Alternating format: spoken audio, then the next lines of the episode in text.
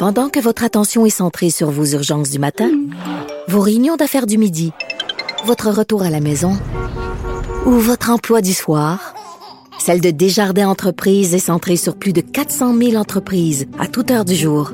Grâce à notre connaissance des secteurs d'activité et à notre accompagnement spécialisé, nous aidons les entrepreneurs à relever chaque défi pour qu'ils puissent rester centrés sur ce qui compte, le développement de leur entreprise. Parce qu'en immobilier, faut être à son affaire. Suivez les conseils de nos experts. Via Capital, les courtiers immobiliers qu'on aime référer. Bonne écoute. Radio. Joseph Facal. Tu ne me mets pas dans la position impossible de te riposter en essayant de défendre la cohérence de cette incohérence absolue. Là. La rencontre Facal Martineau. Alors Joseph, euh, conclusion de la COP 28, nous allons nous sortir progressivement du pétrole et des hydrocarbures. C'est une excellente nouvelle, tu trouves pas? Richard. Richard, pendant longtemps, à chaque fois que j'avais une flambée de cynisme, je me sentais coupable. Je me disais non, non, facal, reste idéaliste. Maintenant, de plus en plus, Richard, j'ai le cynisme assumé. Je veux dire par là que le cynisme est devenu une arme psychologique Oui. pour se défendre contre l'absurdité du monde. Écoute, sérieusement, c'est pas parce qu'on rit que c'est drôle. Alors, la COP 28, bon. Alors, 28, parce que c'est la 28e conférence sur les changements climatiques tenue sous l'égide des Nations Unies. Je trouve que cette affaire-là est à peu près aussi crédible que si Gérard poutre dans le caleçon de Pardieu disait qu'il respecte les femmes. Sérieusement, là. Écoute, ça se passe à Dubaï, aux Émirats arabes unis, un membre de l'OPEP. C'est présidé par Ahmed Al-Jaber, ministre de l'Industrie des Émirats arabes unis et, incidemment, à temps partiel, PDG de la Abu Dhabi National Oil Company. Ça, c'est la gang qui dirige. C'est à peu près aussi crédible, ça, que tu te souviens, à l'époque où c'était l'Arabie saoudite qui dirigeait, je pense, le comité des droits humains de l'ONU, là, tu sais, sérieusement. Ils étaient 80 000 ou à peu près.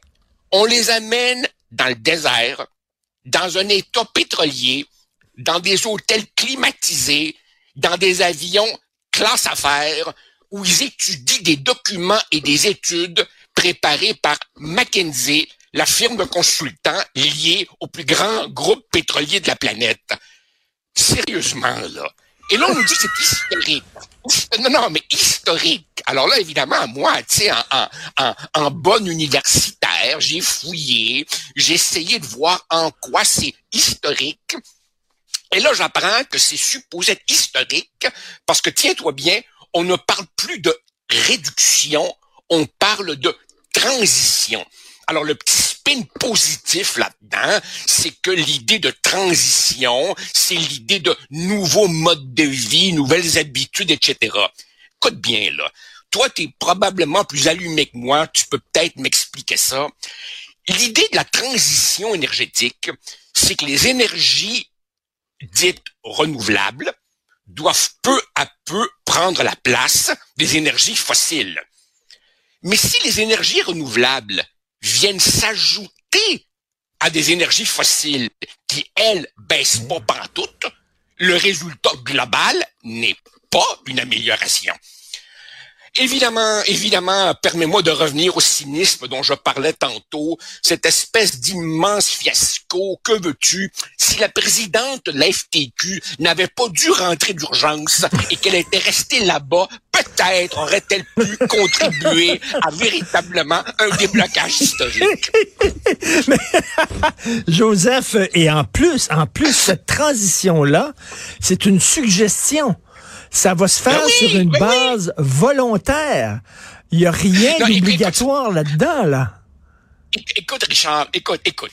Alors, toute cette affaire-là est supposée s'inscrire dans le prolongement des célèbres accords de Paris de 2015, tu te rappelles de ça, où on nous avait dit qu'il fallait limiter le réchauffement climatique à simplement 1,5 Celsius d'augmentation de plus.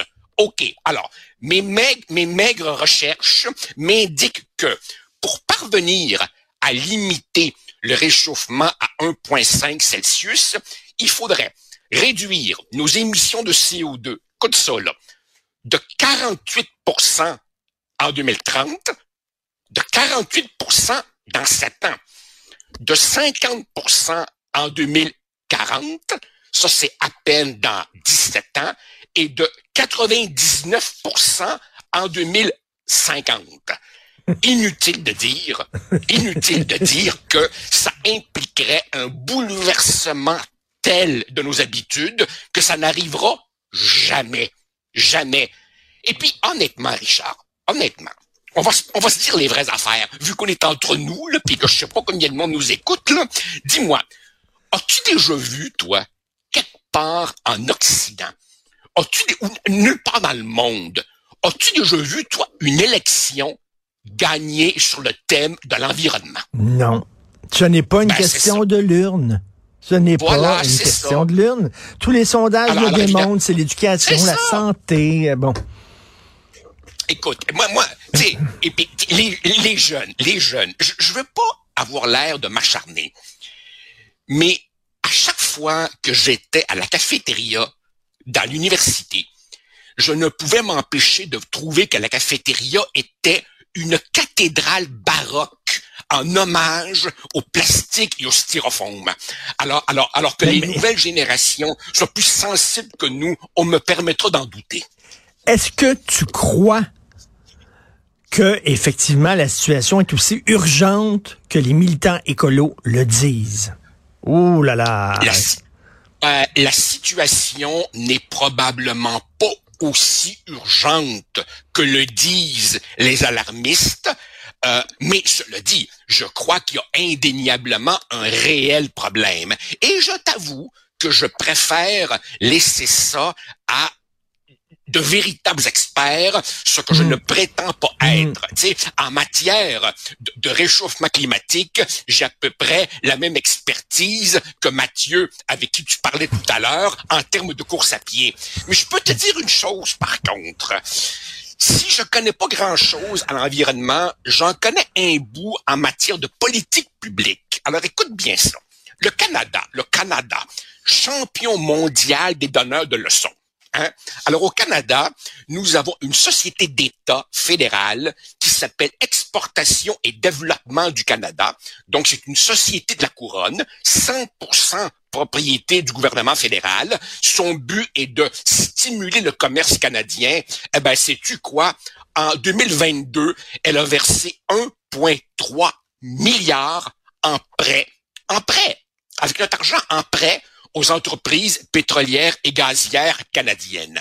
Quant à l'aide publique, l'aide publique sous forme d'assurance à l'industrie pétrolière canadienne, elle était en 2022 à 6,5 milliards de dollars annuels. Écoute, le devoir, le devoir avait calculé lors de l'élection fédérale de 2021 que, sais-tu quoi? L'aide financière publique fédérale à l'industrie pétrolière a été, ici, roulement de tambour, plus élevée pendant les années Trudeau que pendant les années Harper. plus élevé pendant les années Trudeau que pendant les années Harper. Et ça vient nous faire la morale. Et ça vient nous faire la morale. Tout à fait. Écoute, arrête de bouillir parce que tu participes au réchauffement de la planète.